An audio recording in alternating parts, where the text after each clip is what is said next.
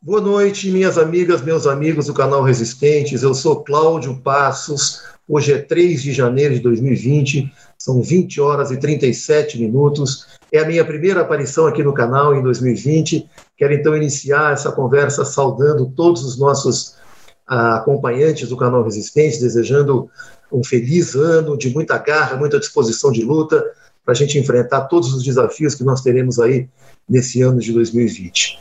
Hoje nós iremos conversar com o professor o sociólogo uh, Lejane Mirhan, Mirhan, que é, além de professor e sociólogo, escritor, pesquisador e analista internacional.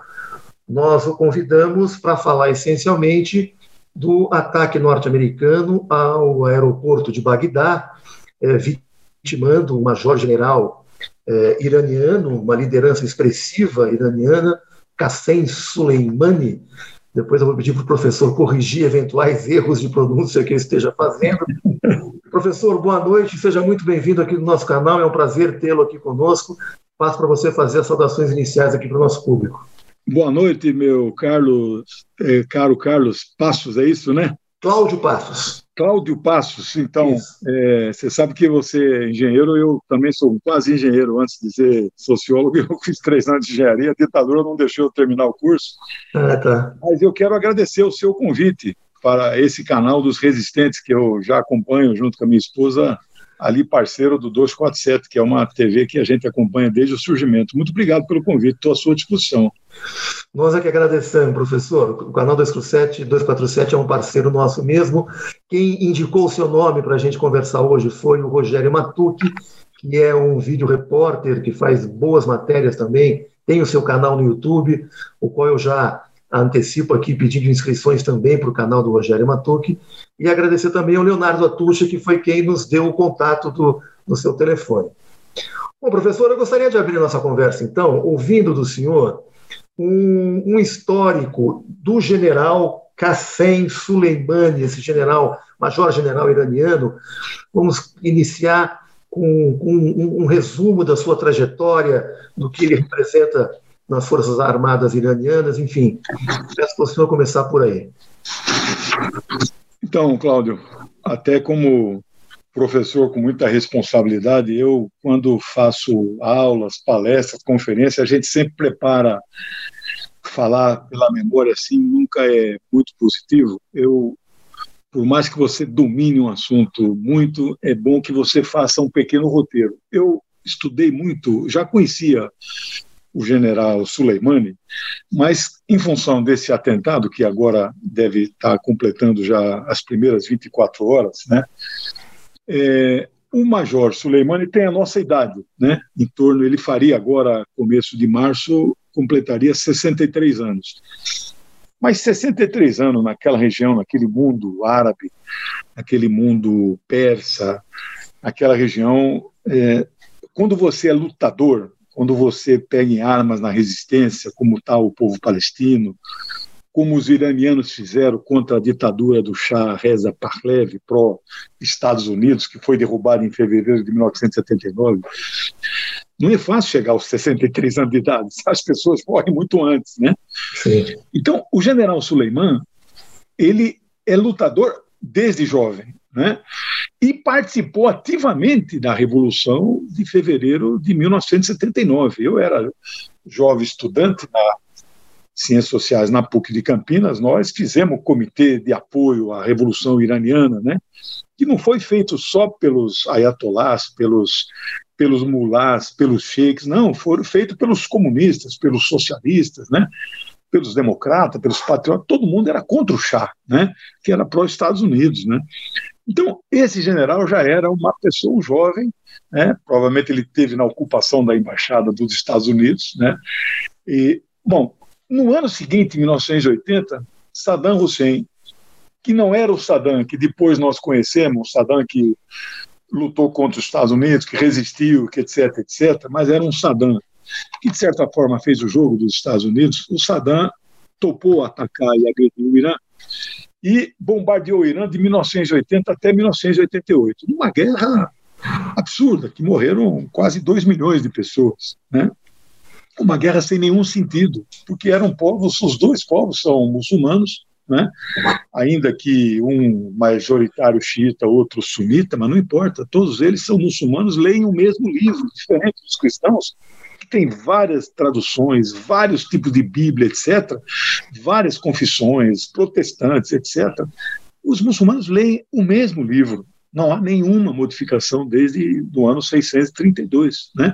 Bom, é, o Saddam fez esse jogo. Em 1980, o general Suleiman já era um comandante da, da, de, uma, de, uma, vamos dizer, de um destacamento do exército é, iraniano regular, né, que virou depois a 41ª divisão né, da infantaria blindada e tal. Ele foi galgando, então, postos na hierarquia é, revolucionária lá no Irã. Aí ele, então, integra que temos que dividir o seguinte: tem o exército regular do Irã, né, que foi todo modificado depois da Revolução, né, o exército que servia ao Shah foi totalmente de, de desmontado.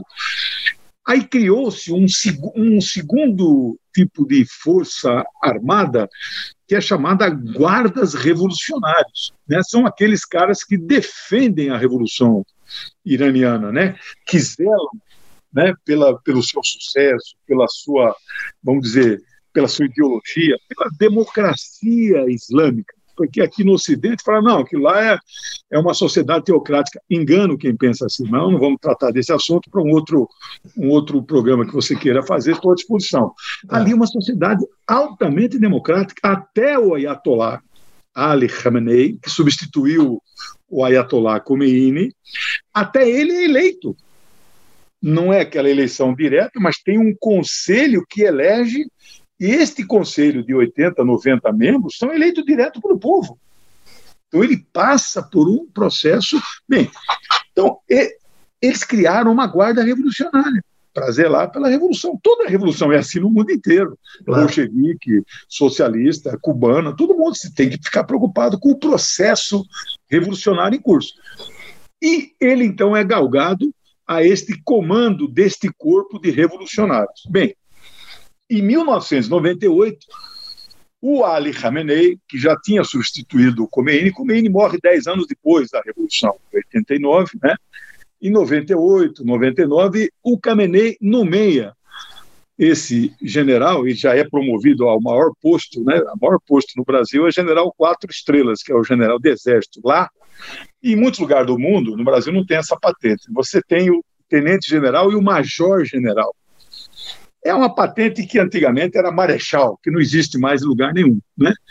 É a maior patente hoje no, no Irã. Ele é considerado o segundo homem no Irã, é, não na hierarquia religiosa, mas o segundo homem em popularidade, em peso político e, dizem os analistas, seria é, possivelmente candidato à sucessão do atual presidente Hassan Rouhani, né? que é, vamos dizer assim, um moderado. Né? Eu não vou dizer que o Rouhani né, é, é, não é pró-Ocidente, não é nada disso. Mas, comparado com o anterior, Ahmadinejad, o atual é moderado. Né? E aí, o Suleimani era um nome forte na, no, no processo eleitoral. Bem, em 98, 99, a data exata nenhum site divulga, né? Parece que é uma coisa interna deles, né? Ele foi nomeado chefe das forças Al-Quds.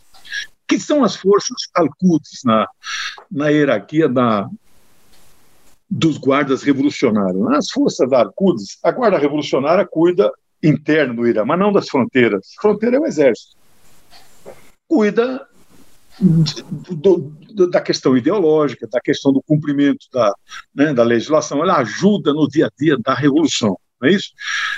As forças kurdes cuidam, cuidam da parte externa da revolução, é o braço internacional da revolução. Mas aí, nada a ver com o que a imprensa diz, essa imprensa mentirosa, a imprensa sionista, a imprensa que fala aquilo que os Estados Unidos querem que ela fale, eles dizem que essa força é, Al-Quds, ela faz operações secretas, clandestinas, explode bombas, derruba não sei o quê, governo, etc. Nada disso. Né? Isto é propaganda antisionista e nós temos que deixar isto de forma clara. O que fazem esses revolucionários que o comandante Suleiman organiza? O que os revolucionários de esquerda fizeram, fazem no mundo inteiro. Em 1936, na Revolução Espanhola, revolucionários do mundo inteiro mandaram pessoas para ajudar no combate na Revolução Espanhola. Quantos brasileiros foram para lá? Na Segunda Guerra, na Europa, na, re, na resistência ao nazifascismo, os partigiani, quantos brasileiros, quantos de vários países da Europa pegaram armas sem ser militares para participar da resistência? Na Nicarágua, vários brasileiros lutaram na resistência sandinista. No continente latino-americano, Che Guevara, os guerrilheiros, na, nas revoluções na, na, na, África. Então, nós fizemos isso também. Né? Os, os revolucionários muçulmanos fazem isso. Então, eles estão conscientes, especialmente os xiitas, e aí é verdade, tem que fazer uma certa distinção.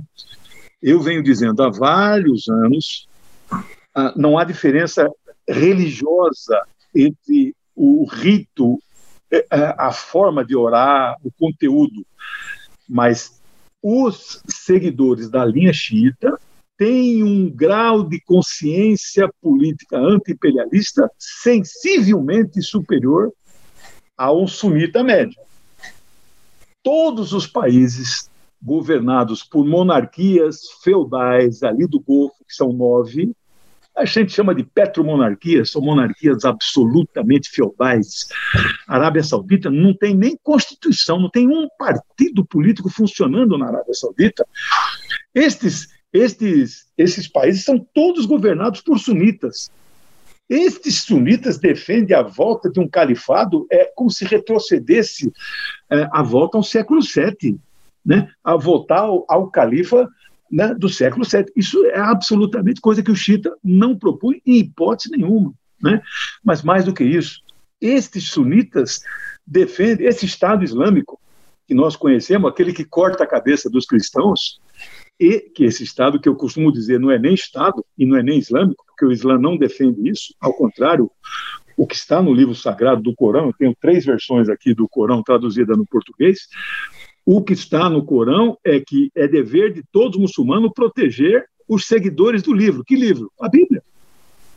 Cristãos e judeus devem ser protegidos pelos verdadeiros muçulmanos. E os caras do Estado Islâmico matam cristãos?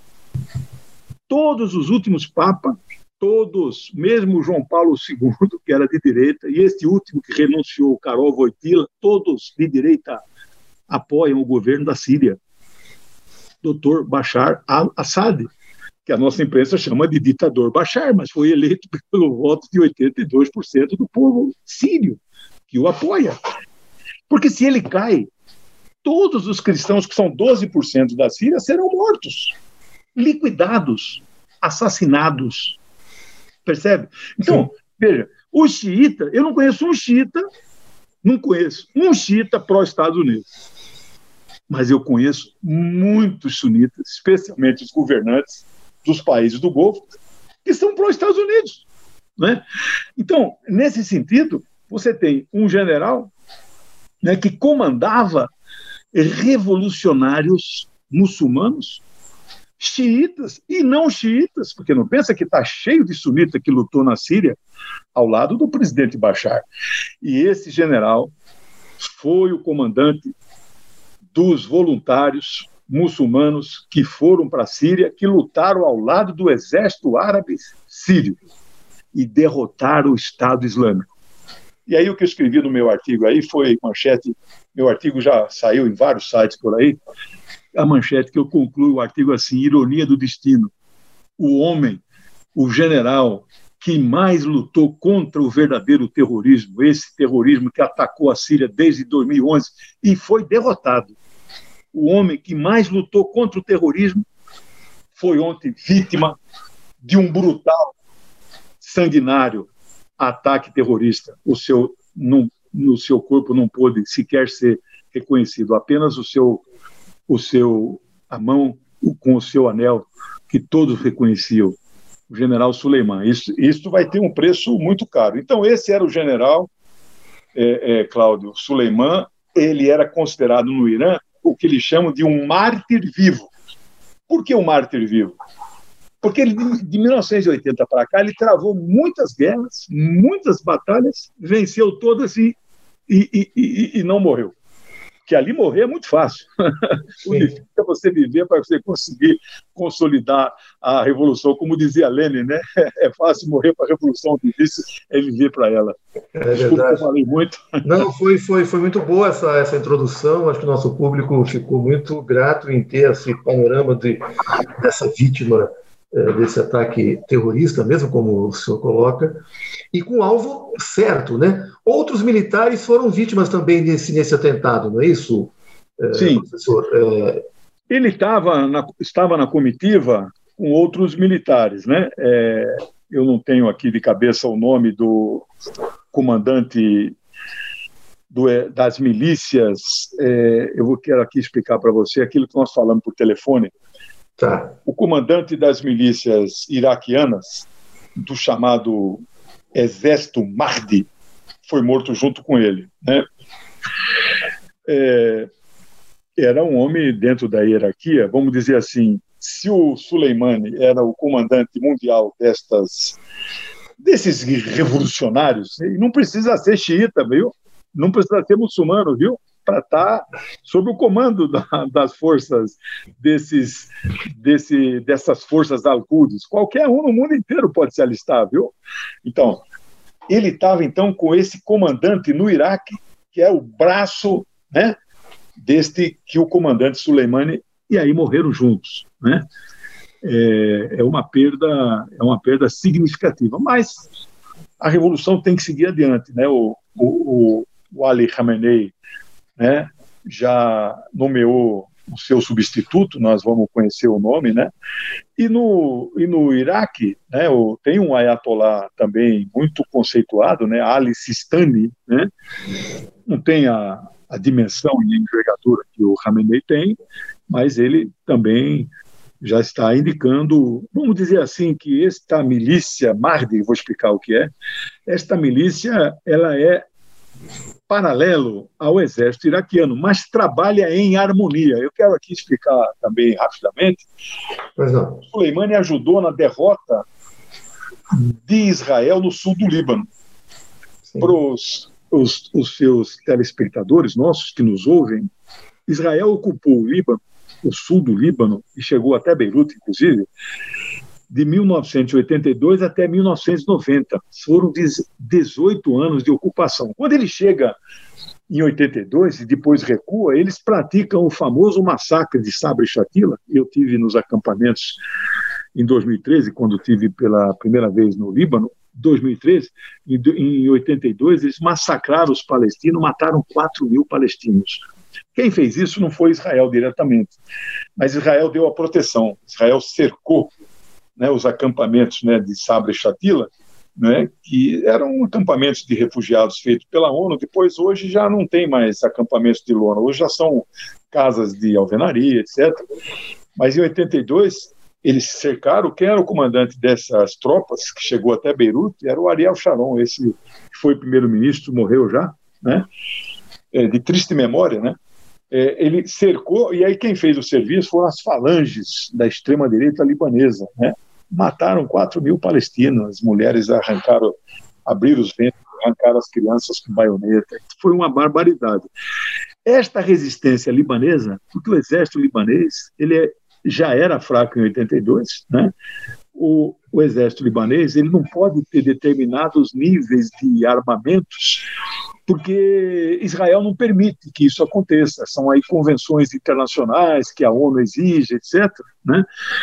Então, é, já a guerrilha, a resistência libanesa não é obrigada a seguir isso. E a resistência libanesa do sul do Líbano, né, expulsou Israel exatamente 25 de maio do ano 2000.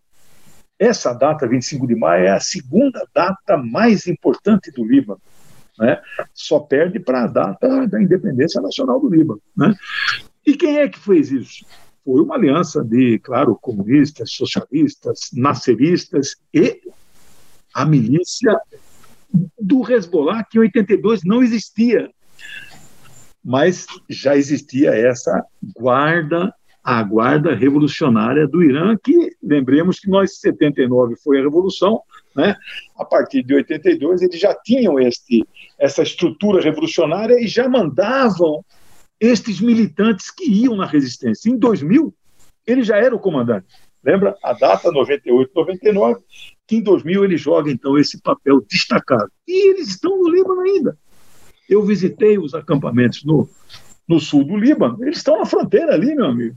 Quem protege o Líbano é esta resistência muito mais do que o próprio exército libanês. Então, esse é o quadro. Não sei se eu consegui dar, dar um resumo aí para você. Não, foi ótimo. Foi ótimo. Eu, antes de entrar nas questões geopolíticas, professor, vou pedir licença para passar aqui pelo nosso chat. Tem muita gente nos acompanhando e eu costumo dar uma, uma lida aqui até para pensar algumas claro. perguntas é, para os nossos convidados. Então, Adriana Belardini, dando aqui boa noite. Rogério Matuque, que foi quem nos indicou para que procurássemos para essa conversa. Boa noite, Rogério. Já agradeço aqui mais uma vez essa indicação. Paula Menicone, de Belo Horizonte, dando boa noite. Ângela Sadoc, do Rio de Janeiro, outra grande companheira do canal. Marisa Abrunhosa, do Rio de Janeiro, também dando boa noite.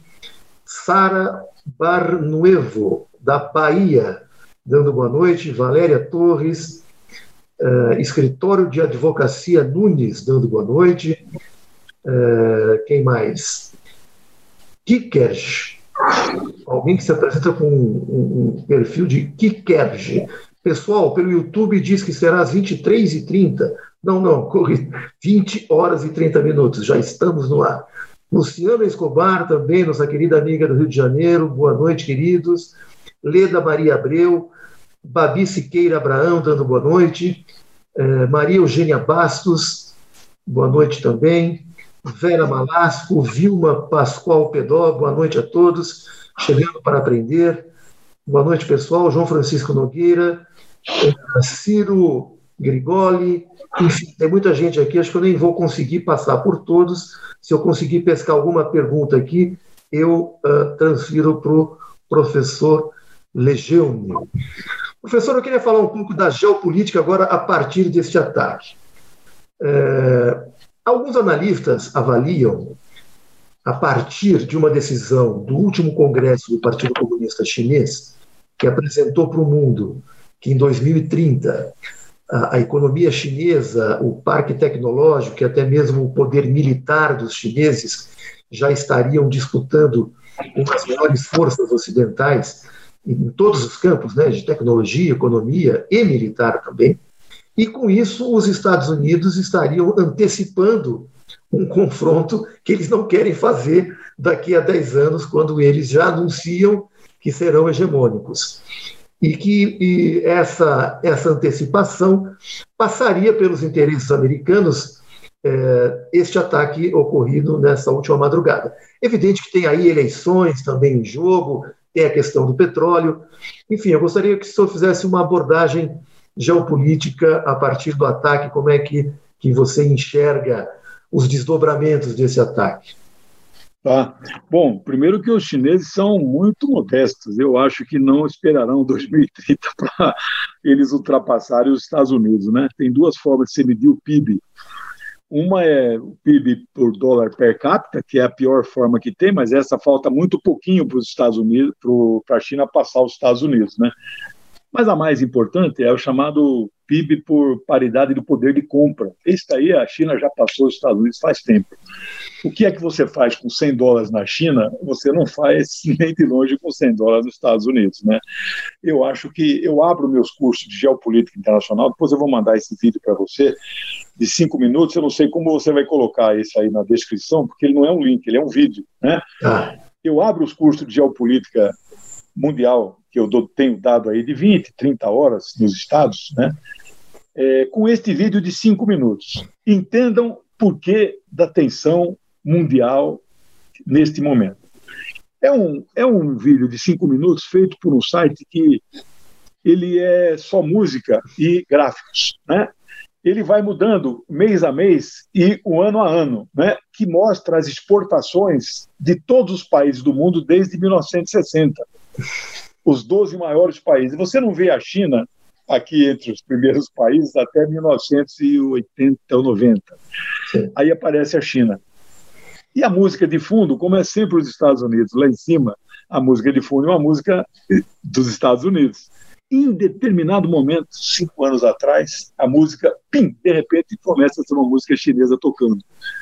Ultra, a China ultrapassa as exportações no comércio exterior internacional. Aí está a explicação do tensionamento. Mas eu quero dizer para você que nós não vamos esperar 2030, não é porque a China vai crescer antes. O problema da geopolítica do Oriente Médio não tem uma relação direta com o tensionamento do comércio internacional. Que eu entendo que os Estados Unidos vão fazer tudo para conter a China, mas o tensionamento do Oriente Médio tem origem na geopolítica do petróleo. Esta que é a questão central. O mundo árabe, o mundo árabe e Oriente Médio, quando eu falo mundo árabe, são 22 países, 20 existem, dois não têm território, que é o Timor e a Palestina. Não tem nação, né? não tem Estado constituído. Estes 22 é o mundo árabe. Mas no Oriente Médio expandido, aí você tem que botar o Irã, colocar o Irã, que é persa, né? tem que colocar a Turquia, né? que é turco, que é outra coisa. Então são três, três povos, né? três nacionalidades. Uhum. Quando eu coloco tudo isso junto, toda essa região aqui, ele significa 8% da população mundial, 8 só, e 5% do PIB mundial, Cláudio, só que das reservas de petróleo do mundo, 70%. Ou seja, que culpa tem os árabes se furar um buraco no quintal da minha casa, jorram petróleo?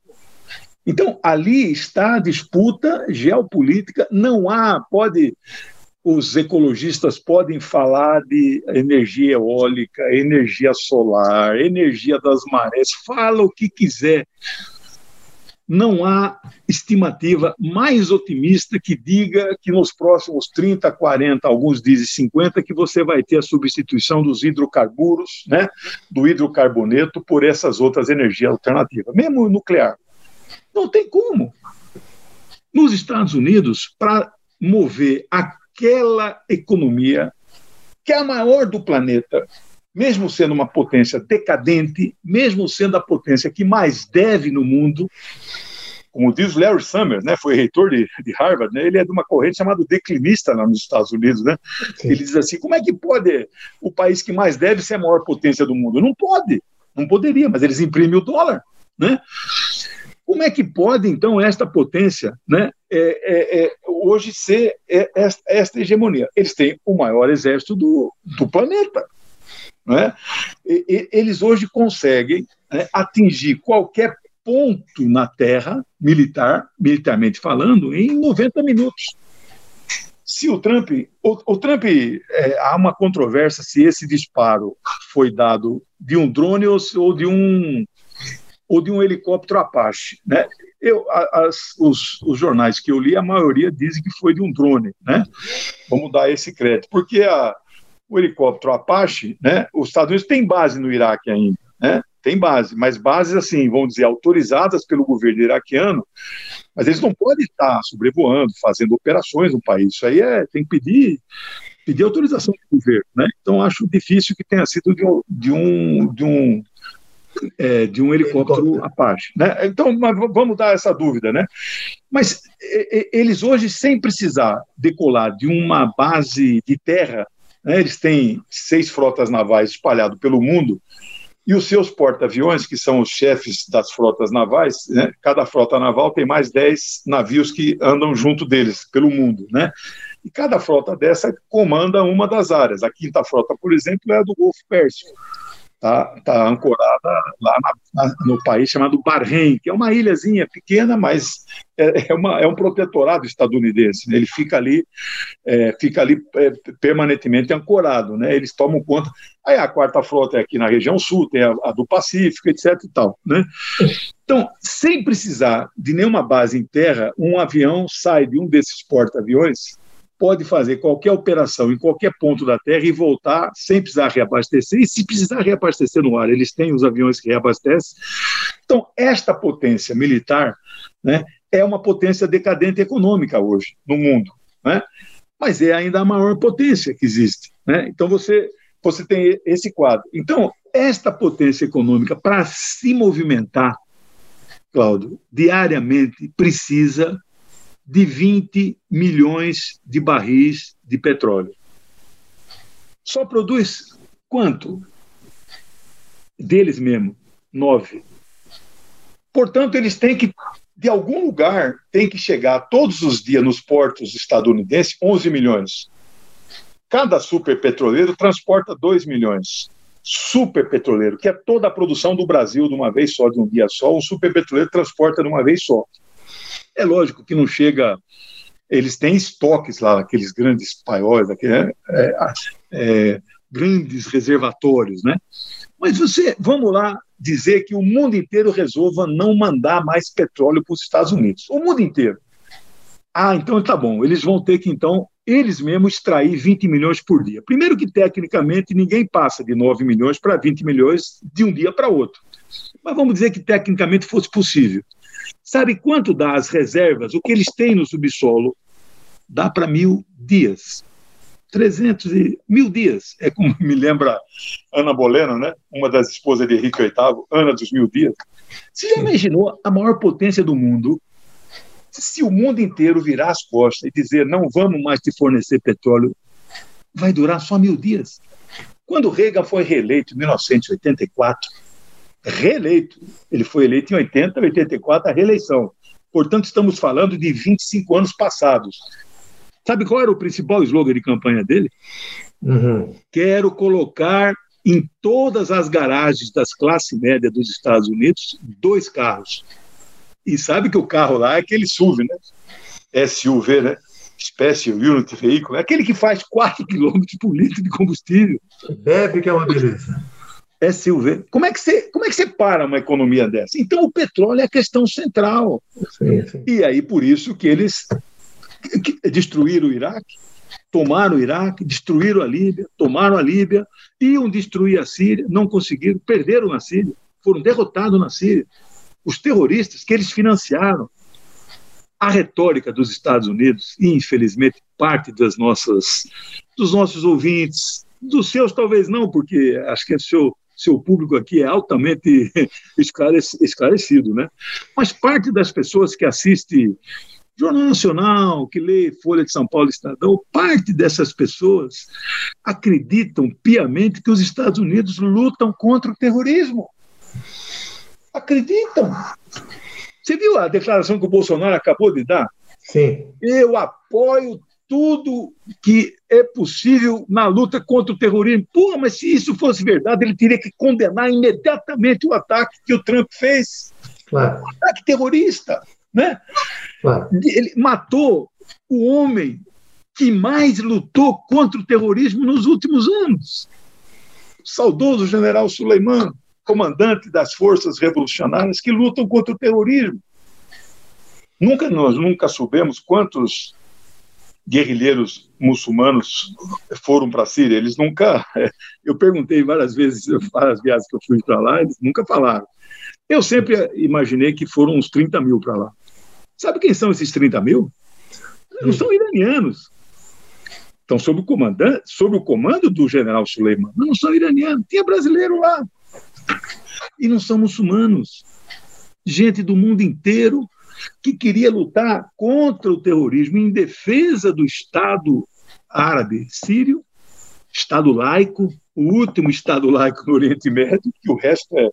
Né? Você não vê separação entre religião e Estado ali, não. Mesmo ali no norte da África, né? Tunísia, Argélia, está tudo misturado. Né? A islamização está crescendo muito. Né? Então, esse é o quadro né, que nós temos ali. Eu só queria uma coisa que eu pulei, que é peço desculpa. O, o que é o exército Mahdi? Exército Mahdi, que esse líder que morreu junto com o general, o exército Mahdi, pouca gente ouve falar. Então, eu quero aqui antecipar para os seus ouvintes. Mahdi foi o último imã uma das divergências dos sunitas e dos xiitas é o problema da sucessão dos califas, né? O, o, houve quatro califas que eles reconhecem historicamente, né? Abu Bakr, Omar, é, Otman e Ali. Ali foi o quarto. Os, os xiitas reconhecem o Ali só, né? Os três primeiros não, né? Mas eles reconhecem que exerceram um papel histórico importante, estão lá, eles contam nos livros de história esse, mas califa mesmo, Ali. Por que Ali? Porque Ali era casado com a filha do profeta, né, Fátima, né, que, portanto, ele era genro do profeta. E Ali era primo do profeta, primo irmão, né? Então aí tem um debate todo de uma sucessão, né, é, dinástica, né, ou uma sucessão é, é, vamos dizer assim, por consenso comunitário. Né? Aí entra um debate também histórico que diz que os sunitas contam que Maomé não deixou nenhum nome assim claramente quem é que deveria sucedê-lo. Né? Os xiitas rebatem isso de forma clara, com documentos, etc., e que não, que quem deveria sucedê-lo era o Ali, que só sucedeu depois, então, desses três primeiros. E governou pouco, foi assassinado. O, o filho dele, Hussein, que é neto do, do profeta também, foi assassinado, foi chacinado. Aquele dia que você ouve, vê no mundo aqueles caras fazendo assim, que já está em desuso esse costume, né? Que é o dia da Ashura, né? Que é o dia do sacrifício é o dia do martírio de, de, de Hussein, que é o filho de Ali, neto de, do profeta. Né? Então, é, é, aliás, a peregrinação ao túmulo de Hussein e ao túmulo de Ali é maior do que a peregrinação para Meca. Não sei se você também já ouviu falar disso. Sim, sim. O Islã xiita vem ganhando no mundo é muito grande. Então, aí, depois que Ali é, morreu, não houve mais califas xiitas, né? Aí eles, eles é, adotaram o que chama de imã. Imã é uma espécie de homens santos. Homens santos no sentido não de fazer milagre, mas no sentido de homens totalmente dedicados à questão religiosa. É, eles têm que falar, recitar o Alcorão inteirinho de memória, né? ter uma vida absolutamente íntegra. Eles, por exemplo, combatem a corrupção no governo, e aí os três governos antes de Ali, no, no, no Império uh, Árabe Muçulmano, eram bastante corruptos. Né? É, eles então criaram a figura do imã, imã. E aí houve 12 imãs. E aí, no ano mais ou menos 800, 820, essa data eu não me recordo direito, o imã Mahdi, ele que estava sendo perseguido, aliás, todos os imãs são perseguidos, ele desapareceu. Eles chamam de imã oculto.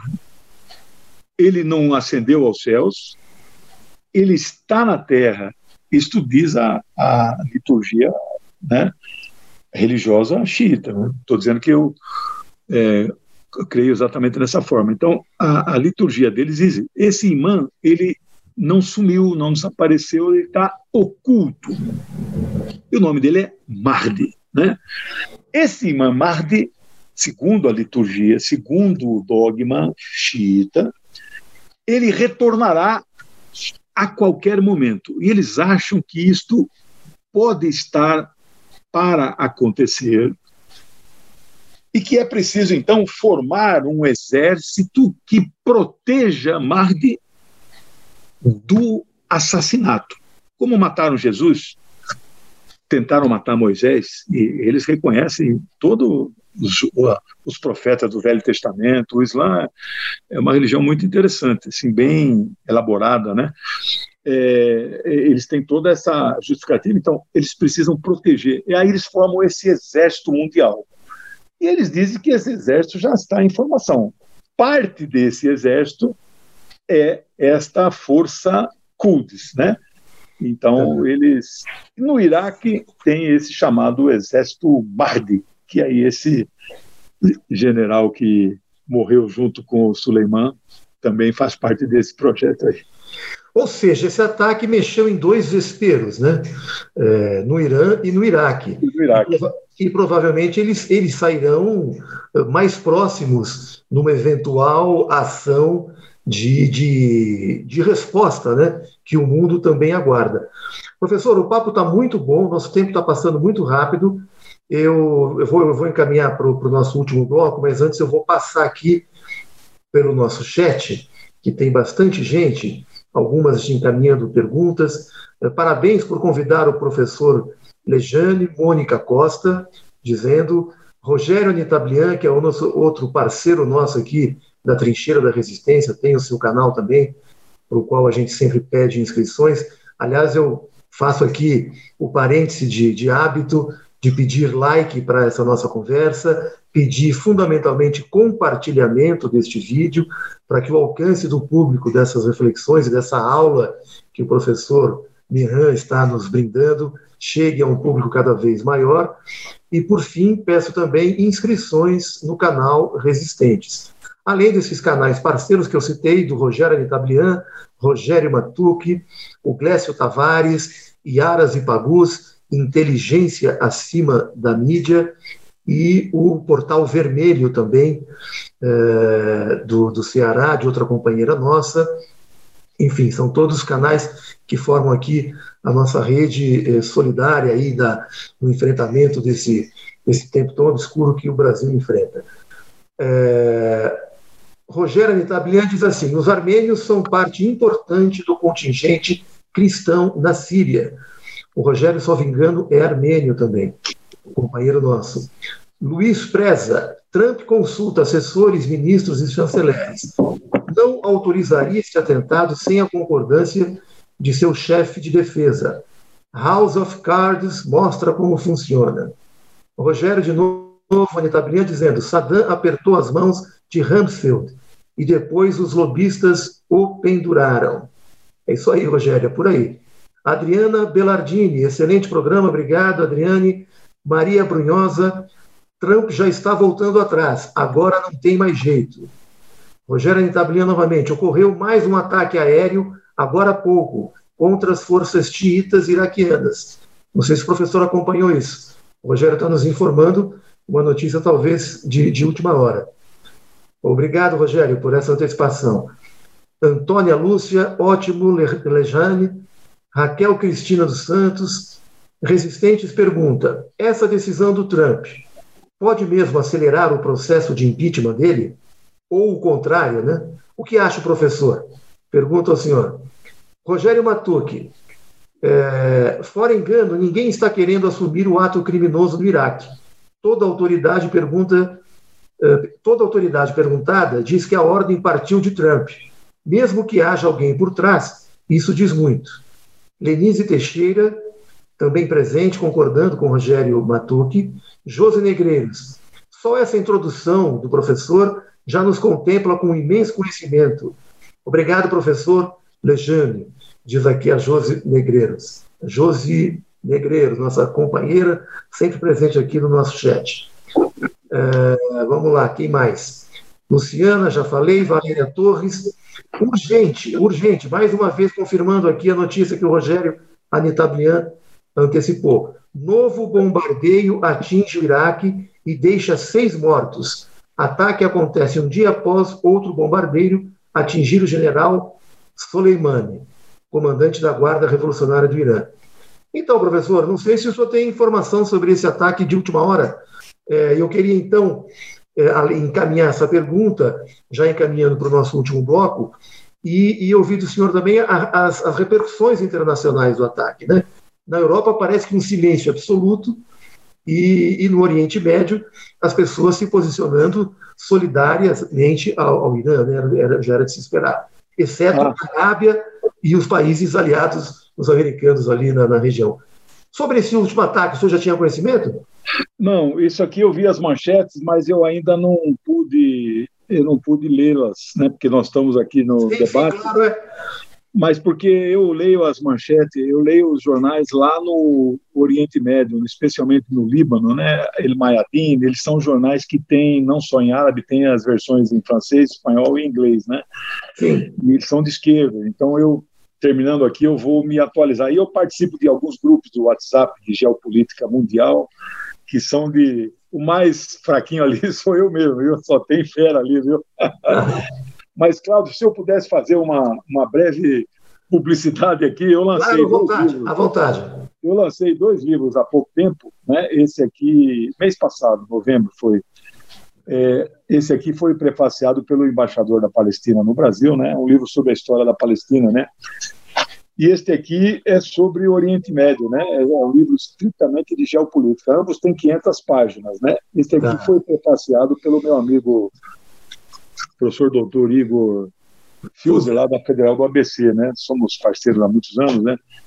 E aí depois eu vou te mandar o link onde os nossos leitores e ouvintes possam fazer o, o pedido, mas eu deixo só o impeachment de Trump não vai, quer dizer, nós não podemos fazer afirmações taxativas como analista internacional. Vamos reformular. Acho muito difícil ou improvável que o impeachment passe na, no Senado. Eles têm maioria, né, uma grande maioria folgada lá no. E os republicanos, os partidos políticos dos Estados Unidos, não é que nem em Brasil, o cara não muda de posição. Pô. O cara, eu tenho dito que o Trump vai para a reeleição como favorito. Não tem. Você não vê outro nome que possa. Os democratas têm cinco ou seis pré-candidatos, não definiram um nome. Né?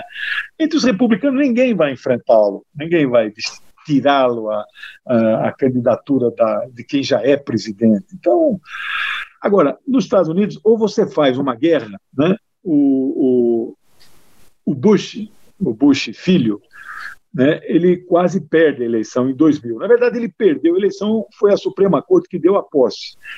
Aí, em 2001, veio a, a, as Torres Gêmeas, a popularidade dele estava lá embaixo. Né? Aí ele fez, invadiu o Afeganistão, em 2003 ele invadiu o Iraque. 2004 ele foi reeleito assim, mas ganhou estourado. Então, nos Estados Unidos é muito comum, é, seja democrata ou republicano, o cara faz uma guerra e ganha. Os Estados Unidos é uma nação guerreira, guerreira não no sentido que a gente está acostumado, nós somos guerreiros, né? mas no sentido beligerante, no sentido de guerrear outras nações, no sentido de ocupar, de bombardear. Né? Ah, dizem os especialistas que o complexo industrial militar dos Estados Unidos, de cada quatro estadunidenses, a gente evita falar americano, né, porque eu também sou americano, de cada quatro estadunidenses, um vive, tem relação ou depende da indústria da guerra. Então, se você fala, não vou mais fazer guerra, ou vou retirar todos os soldados que estão nas mil bases militares espalhadas pelo mundo, pô, isso aí dá um colapso nos Estados Unidos, dá um desemprego em massa, etc. Né?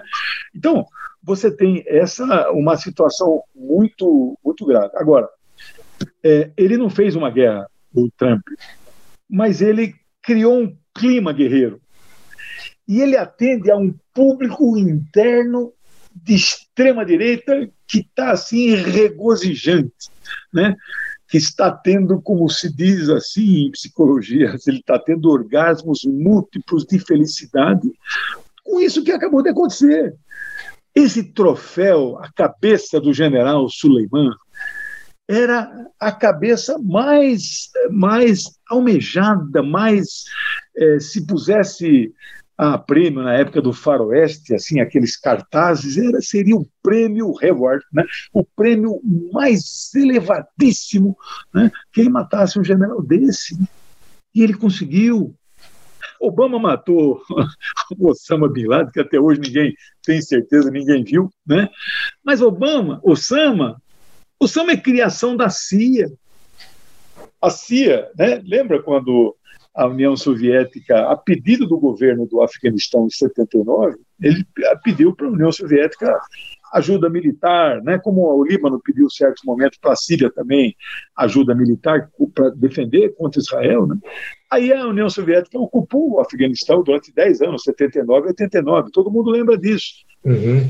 Os tais guerrilheiros lá do, né, do Osama Bin Laden, nos Estados Unidos, eram chamados de é, Warrior Rainbow, é, é, é, Freedom, Warrior Freedom, Guerreiros da Liberdade. O New York Times chamava a tudo. Depois que o Osama mudou de lado, quando o Saddam mudou também, não, aí eles eram terroristas. Mas enquanto serviu a CIA, a CIA criou, criou a Al-Qaeda, né? Enquanto serviu os interesses, vale, né? Ele estava lá, então, fazendo o jogo, né? Então, esse, esse quadro em política internacional, você não tem interesse, você não tem é, amigos, você tem jogo de interesses concretos. Eu sei que você está com o seu tempo esgotado, eu queria se ainda tivesse uns cinco minutinhos. À vontade, podemos estender por mais 10, 15 minutos. Um resumo que eu fiz para os seus, especialmente para os seus para os seus ouvintes, né, e para os que nos ouvirão ainda nas próximas horas, né, o que vai acontecer ali? O que vai acontecer ali eu não vou contar, até porque eu ainda, né, eu tenho apenas alguns insights e alguns vislumbres que eu quero compartilhar com vocês. Primeiro, que um ataque desta natureza eleva a tensão a um nível que já estava muito alto. Se nós fôssemos usar um sistema de medição de quatro níveis, é o chamado DEFCON, Defense Condition, é um sistema de medição que os Estados Unidos adotam desde 1960, que, que mede o estado de prontidão das tropas dos Estados Unidos dentro dos Estados Unidos em todas as bases do mundo. DEFCON, DEFCON Condition. Né? Tem o número 4, tem o 3, tem o 2, tem o 1. O 4 é o tranquilo, que eles usam até a cor, é, não sei se é verde ou azul, que é tranquilo, o mundo está calmo. Aí tem o DEFCON 3, aí começa a acender uma luz laranja, né? DEFCON Condition 3. Aí Def, DEFCON Condition 2, né? Aí é a luz amarela. Uma única vez acendeu DEFCON Condition 2, né? Que foi a crise dos mísseis, né? O embaixador Celso Amorim hoje falou em algum site aí que é uma crise tão grande que só se compara à crise dos mísseis. Eu tenho dúvida se dá para comparar nesse nível. Se isso for verdade, se ele estiver certo, nós estamos em DEFCON 2. 2 né? DEFCON 1 nunca aconteceu, porque DEFCON 1 é a guerra total, é o disparo dos mísseis ICBM, International é, Ballistic Missiles, né? aquele coisa que os mísseis cruzando né? E esses mísseis estão, estão todos eles, é, todos eles operacionais. Não tem, não se preocupe que ninguém desativou nada. Ao contrário, está uma corrida armamentista muito grande. Bom, isso então eleva o tensionamento que já era tenso. O Irã vai revidar? O Irã vai revidar. Só não sei se as, as 24 horas já passou, e eu já tenho dito desde ontem nas entrevistas que dei, não vai revidar nas primeiras 24 horas e não sei se nas próximas 72. Né? A vingança é um prato que diz que é servido frio, mas não sei se será tão frio assim, porque evidentemente que se espera uma resposta mais imediata. Não será dado pelo Estado iraniano, provavelmente não, né? será dado por estas forças mundiais e pelos aliados né, do governo do Estado iraniano. Isso sim. Né? Aonde será dado isso? Né? Também não vou contar, mas eu quero dizer o seguinte: né? é, você pensa que só os Estados Unidos é que mapeiam todos esses líderes que precisam ser assassinados? Não. Todos os alvos, todas as bases, todos os comandantes os Estados Unidos tem 12 bases militares ao redor ali da, do Iraque, do, né? Pensa que estão todos mapeados. Os mísseis, não é só o Irã que tem mísseis. O Hamas tem mísseis. O Hezbollah tem mísseis, né? Grupos, ou a guerrilha Houthi, Houthi é uma guerrilha que combate o governo usurpador do Iêmen, que é apoiado pela Arábia Saudita, está perdendo e vai perder a guerra. Nós vamos vencer no Iêmen e vamos derrotar os sauditas que estão jogando bilhões de dólares contra guerrilheiros né, que tem lá Kalashnikov da década de 50 e estão derrotando. Os guerrilheiros Houthis com um drone de 5 mil dólares disparado ali ao redor dali da perto do Mar Vermelho, de Sana, capital ali do, né, do Iêmen dispararam esse drone pequenininho, que você compra aí qualquer shopping, dispararam um drone de 5 mil dólares, ele cruzou 3 mil quilômetros, passou por cima do próprio Iêmen, cruzou a fronteira saudita e lá na ponta de cima da Arábia Saudita atingiu a segunda maior refinaria do Iraque, para, do, da Arábia Saudita, é. parou a produção saudita e afetou a produção de petróleo no mundo. Um drone de 5 mil dólares. Aí você fala assim, mas como é que pode a, a defesa antiaérea saudita, que gasta trilhões, não é bi, trilhões de dólares comprado dos Estados Unidos, da Boeing e tal. Nada disso funcionou. então, você veja, né? então é uma situação eles vão revidar, seja pelos Houthis, seja pelos xiitas lá do Bahrein, seja pelos xiitas que existem dentro da Arábia Saudita. E eu quero dizer que os Estados Unidos colocaram em risco todos os estadunidenses, todos os cidadãos dos Estados Unidos estão em risco no mundo inteiro. Eu acabei de ler um, um zap que eu recebi do Irã agora. Todos os americanos, estadunidenses, passaram a ser objetivos militares quem que impede um turista americano lá no Rio de Janeiro agora cruzar com, seja muçulmano ou não, e receber uma facada? Quem é que impede isso no mundo? Né? Os Estados Unidos colocaram em risco Israel e todos os cidadãos israelenses. Ou seja, é uma política não só é, é, irresponsável, como isola ainda mais os Estados Unidos de um conjunto. Por que, que a Europa está silenciosa? Esse, desculpa se chamar esse presidente de Bolsonaro, não tem outra palavra. Esse cara tinha que ficar quieto também, porque a Europa inteira está quieta, porque está indignada com uma atitude dessa. Né? Isso prejudica um conjunto enorme de países que querem a paz, que querem outro caminho que não da guerra, entendeu? É, bom, isso vai causar então também um seguinte problema: a Palestina, que é o centro do problema político ali, tem o geopolítico do petróleo, e tem um problema político que é o problema do Estado palestino. A proposta que aparentemente todo mundo concorda, ONU, é, o G7, o G4, todo mundo concorda, né? inclusive a OLP, que é dois estados, que é o que a ONU propôs em 1947, Sim. essa proposta está praticamente enterrada. Ninguém mais vai é, concordar com essa proposta. Isto volta a uma proposta anterior, que é uma proposta é, é, problemática, arriscada, né, que é a proposta de Estado único chamado Palestina. Aí você fala assim: o que faz com todos aqueles judeus israelenses que moram lá? Joga no mar Mediterrâneo? Isto gera um grau de tensionamento muito elevado. Né?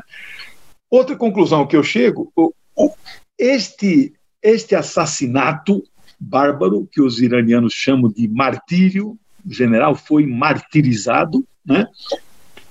Era o último, foi a última pá de cal que o Trump colocou dos últimos quatro anos do que havia restado da política para o Oriente Médio que Obama havia edificado durante oito anos. Acabou. Não há mais nada que Obama fez que ah, hoje você possa dizer o seguinte: olha, foi ele que fez, acabou, não há mais nada. Né?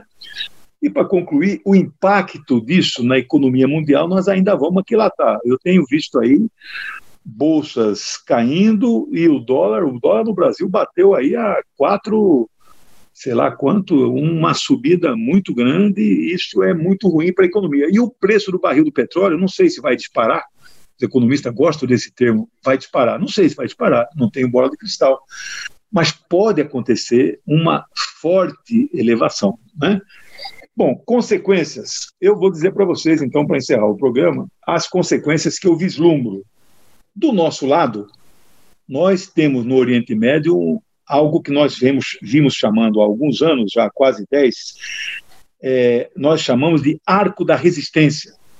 Arco da resistência é uma aliança não formal, não é uma aliança escrita no papel, assinada, composta hoje por quatro países: Irã, Iraque, Síria e Líbano. E mais os comunistas, socialistas, nasceristas, né? o nascerismo está né, colocando a cabeça de fora, está né, voltando o nacionalismo árabe com muita força. Né. Então, esta aliança, né, eu tenho dito assim que esta esquerda precisava prestar mais atenção né, nesta aliança com os muçulmanos, especialmente xiitas, e com os cristãos verdadeiros, esses cristãos da linha do Papa Francisco. Esta aliança é que deveria, então, fazer enfrentamento a este imperialismo central. Né? Isto está acontecendo, né?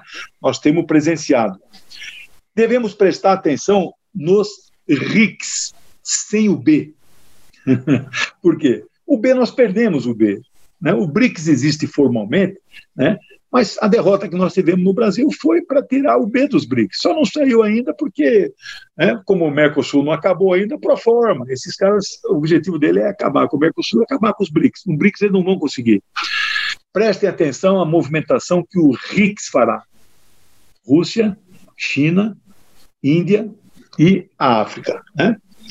Prestem atenção à movimentação que a OCX fará boa parte dos nossos ouvintes não sabe o significado dessa sigla.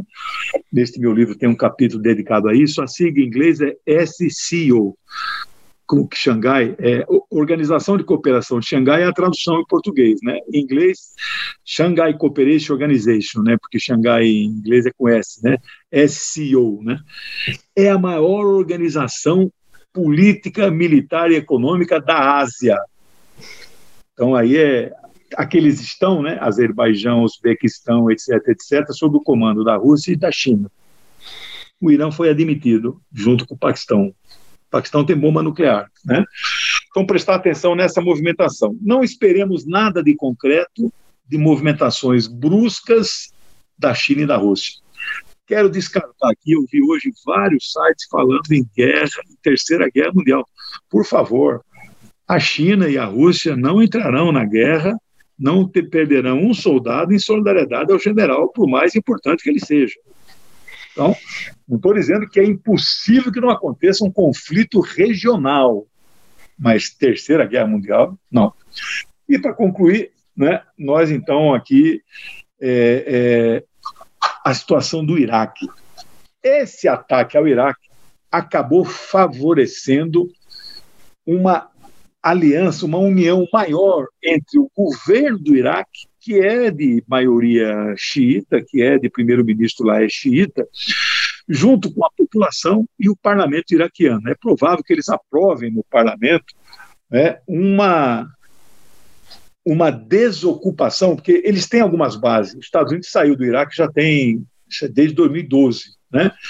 O, o governo do Iraque lá pediu para eles retirarem as tropas, mas eles deixaram algumas bases lá. Né? É provável que o parlamento possa votar de imediato a desocupação das bases. E se não, não o fizerem, o governo iraquiano poderá considerar a estas bases como tropas de ocupação. Isto eleva ainda mais a tensão na região. Bom, eram essas as minhas observações. Espero que o pessoal tenha gostado. Agradeço por tudo aí. Professor Lejane Miran, foi uma aula Obrigado. magnânima sobre Obrigado. o Oriente Médio, sobre o atentado terrorista, que eu também considero dessa última madrugada. O senhor, nesse último bloco, respondeu a várias perguntas dos nossos amigos internautas, uma do Rogério Matucci, a Marisa Abrunhosa, enfim, eu, eu diria até que nós não vamos conseguir esgotar esse tema num único programa. Espero poder contar com a sua presença em Sim. outras oportunidades. Vou procurá-lo com mais frequência agora, para a gente poder manter o nosso público atualizado dos desdobramentos dessa crise, né, que nós iremos acompanhar logo no início aqui do ano de 2020. Então, eu quero agradecer muitíssimo a sua colaboração, a sua participação no nosso canal quero agradecer a todos que nos acompanharam no chat. Me desculpar que eu não pude ler todos os comentários, foram muitos comentários. Alguma pergunta que o professor não tenha respondido, eu vou procurar pensar e encaminhar ele e depois faço chegar a vocês por intermédio do nosso canal, na aba comunidade, de alguma forma eu procuro encaminhar essas respostas. Então, me despeço aqui de todos os amigos internautas, professor Lejane Miran, Mais uma vez, muito obrigado. Uma boa noite a todos. E vamos agora acompanhar os desdobramentos desses últimos ataques que aconteceram durante o nosso programa aqui, né? Vamos lá ver como é que está essa situação. Forte abraço a todos e até uma próxima oportunidade. Boa noite. Tchau, tchau. Obrigado. Um abraço. Tchau. Um abraço, tchau.